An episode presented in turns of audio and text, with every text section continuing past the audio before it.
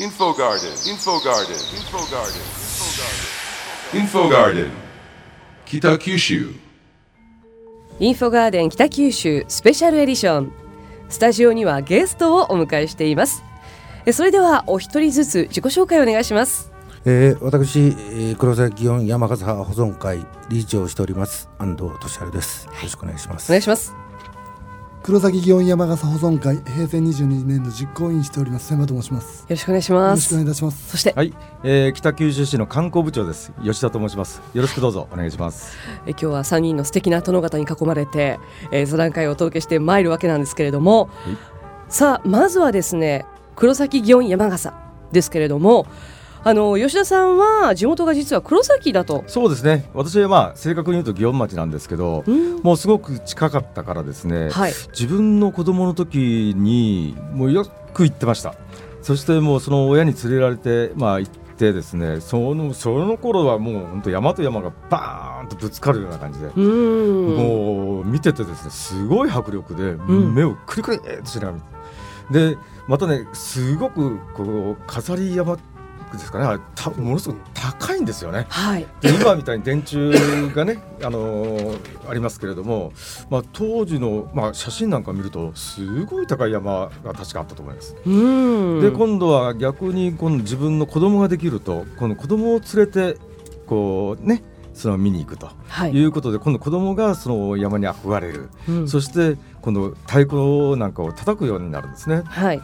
でそういった意味ではこの山と一緒に自分も育って子供も育ってっていうようなことをですねやっぱ経験してきました。うん。あの北九州にはいろんなそのお祭り神事なんかもありますけれども私が初めてその黒崎祇園を体験したのが高校生の頃だったんですけれども、はい。なんかすごいこ怖いなっていうぐらいにすごく迫力があって。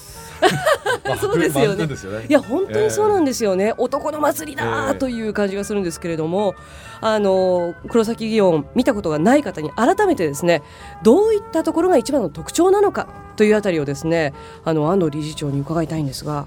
えーっとですね、昔で言うと本当は山をぶつけてました。うんこれ喧嘩山笠というまあ異名を取ってたんですが、えーっと昭和のおまだ米軍さんがおられる頃に PX の方からあのそれは危険だと。ということで一時期子供山笠に変わってでそれからの歴史でいうと,、えー、と約うもう40 40年以上以上ですね。でで今の形式ができたんですけどそれまでは本当にあのまず山笠に瓦を積んでで瓦を投げてはいもう地域対抗戦のようなそういうのがお大元の話なんですけどね。本当に激しいですね。喧嘩がすごすぎてあ警察沙汰になって で一時あの山を遮断されたんです。ー。へ一切できない。えで子供山笠ということで再起で起こしましてそのとうん。時は今みたいなあれじゃなくて提灯を飾ってた。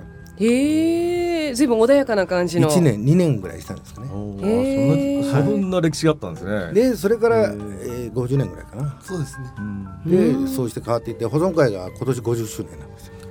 はできあ。でもあの黒崎祇園の歴史自体はすごく長いんでしょ？これですね。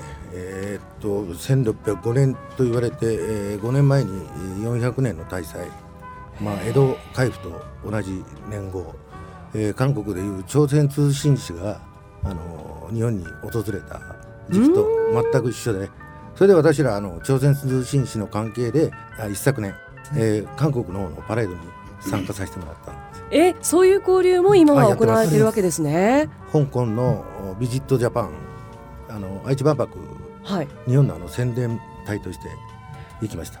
でその後もあの北九州の,、まあ、あの観光部長来られてますけどあの北九州の宣伝として私ら香港に2回行ってます。ええあの北九州に住んでいらっしゃる方でもその黒崎祇園が400年も続いている歴史っていうのをご存知ない方も多いかもしれませんけれども、えーそしてあの安藤さんまあどんどんどんどんと今年も着実にはい。準備の方が進んでいると思うんですけれども、その準備を主体となって進めていらっしゃるのがそうです。こちらにいらっしゃるイケメンのはい。方なんですね。はいあのどうですか？今年の準備状況は。えー、そうですね。あのー、まあさまざまな困難なことがあのこちらで言えないようなこともたくさんありまして、ね、言えないようなことこそ聞きたいんですけれどもね本当はですね。本当はね。はい、まあ、いろいろあのー、まだしあのー7月20日の前夜祭に向けてですね一つ一つ、えー、クリアしている状況です。はい、今年はですね、はい、あの明石の花火大会での事故あれによってあの警察側のあの自主警備に対してのあれがもう今までになく。でそれに対するその警備状況とかそういう図面等々もう彼は本当八幡に一緒に西警察署にあの家が近いのは玉ねぎですね。なもう朝呼ばれて夜行って夕方行ってやないけど、うん、もう毎日行ってると思います。でやっと運行、それが初めて通って山笠の運行許可というのが出るんですね。やっとクリアしました。あのその中で、まあ、あの今年の見どころを一つだけ挙げていただきたいと思いますが。今年の見どころ、やはり、はい、えー、黒崎祇園の最大の見どころは、えー、初日7月20日の前夜祭。こちらで講演会がございます。講演会は、えー、まあ、山の描き方飾り付けそしてあの山笠の勢いなどそれをですね優劣をつけて順位をつけるような、えー、講演大会がございますその講演会がやっぱり一番の見どころでございます。あと23日7月23日の金曜日にございます、えー、安川通りでに19時より、えー、解散式があります。その解散式も、えーなかなか8台の山三社のお祭りですので8台が一斉に集まるというのはその前夜祭と解散式夜はそれだけでございます。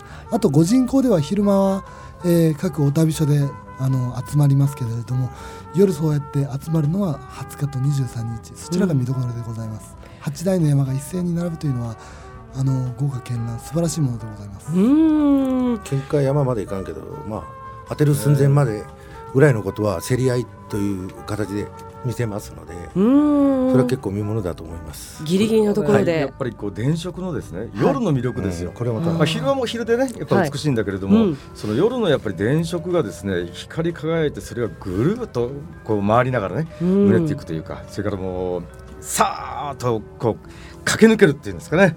もう走ってですね、うんうん、それがこうすれ違うというところの迫力というか、うん、もうこの辺はですねやっぱ観客がうわーっとなりますね。うん。あのまあ喧嘩祭りだったこの黒崎祇園ですけれどももう今ではもうギリギリのところでそ、ね,、この迫力を皆さんに楽しんでいただくとい。う部分だと思いますんで、うん、え皆さんもぜひ今年ご期待いただきたいと思います。えインフォガーデン北九州スペシャルエディション今月は北九州のお祭りをテーマにお送りしていますが今回は黒崎祇園山笠、えー、保存会理事長でいらっしゃいます安藤俊治さん。えー、黒崎祇園山笠保存会実行委員でいらっしゃいます千葉和美さん、えー、そして北九州市産業経済局観光部観光部長でいらっしゃいます吉田茂人さんをお迎えしてお送りしました。今日どうもありがとうございました。どうも。ありがとうございました。インフォガーデン北九州